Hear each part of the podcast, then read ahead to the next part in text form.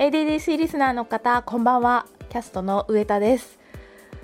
なんか今日はあれですね。街にちょっとゆとりがある感じがしました。電車が混んでなかったりあとお店も混んでなかったり電車に乗ってる方とか街ですれ違う方の表情というか雰囲気がなんか柔らかいなっていう感じがして年始最初の週末だからですかね。なんかすごく街全体にこうゆとりがある感じがしたんですけれどもそう感じたのは私だけでしょうかね。皆さんいかがお過ごしでしょうか。ちょっと私は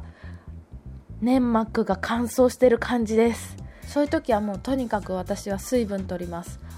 できるだけ水分取るようにしてもう1時間に必ず1回はマンカップ1杯飲むようにしてるにもかかわらずちょっとこんな鼻声になっていて若干お聞き苦しいかと思いますがご了承ください。あの今日はですね私プチ断食をしました。朝起きてから仕事して初めてご飯を食べたのが夕方の4時でした。昨日お夕飯を食べたのが、えー、夜の8時なので20時間食事を食べ物を食べずに飲み物は飲んだんですけどいわゆるこう固形物は食べずに過ごした過ごしました結論ですね。体調子良かったです。あんまりお腹も空かなかった。まあお正月にものすごく食べたっていうのもありますけどお餅何個食べたんだろうな。えっと多分31日から2日まででお餅10個は食べてますね。いやもっと食べてる。あの今年は臼と杵でお餅をついたんですよ。初めて。あれすごい難しいですね。杵でつく人とお餅を素手で裏返す人がいて両方やらせてもらったんですけどあのお餅を裏返す手返しする方はもう熱い炊きたてのもち米に手を入れて素手を入れてお餅をひっくり返さなきゃいけなくってひっくり返すのもこういろんな側面から返さないときちんともち米が潰れないのでバランスよく手返ししなきゃいけないんですよ。それを考えつつその暑さに耐えながら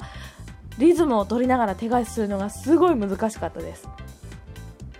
そして杵でお餅をつく方は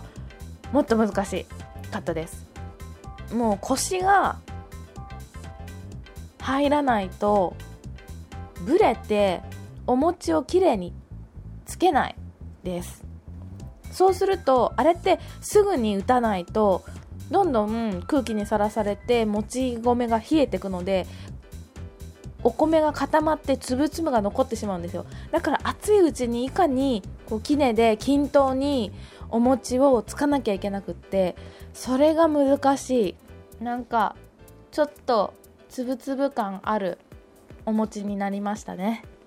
まあ、それでも自分でついたお餅は美味しくてかつつきたてのお餅は美味しくてもうあのもち粉をつけたそばからパクパク食べたしその後お汁粉にして食べましたしその後はあんこといちごを巻いていちご大福にして食べたのがもうあれは美味しかったですね。そして翌日は焼き餅お雑煮ってな感じであのお正月はお餅をよく食べました。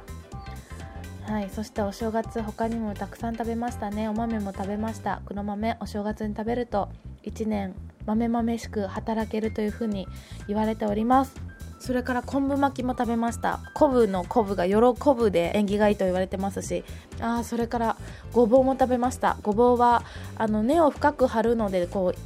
家計が子孫繁栄とか代々家が家計が続くというふうに言われてます。同じくあの子孫繁栄という意味では里芋もあのお芋が小さい芋がたくさんつくことから子孫繁栄の意味もあるというふうに言われてます。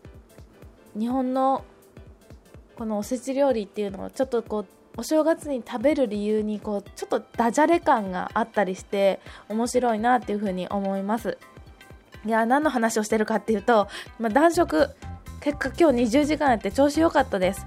でその後もうあのひじきをたくさん食べたり漬物を食べたりして体に優しいものを食べました。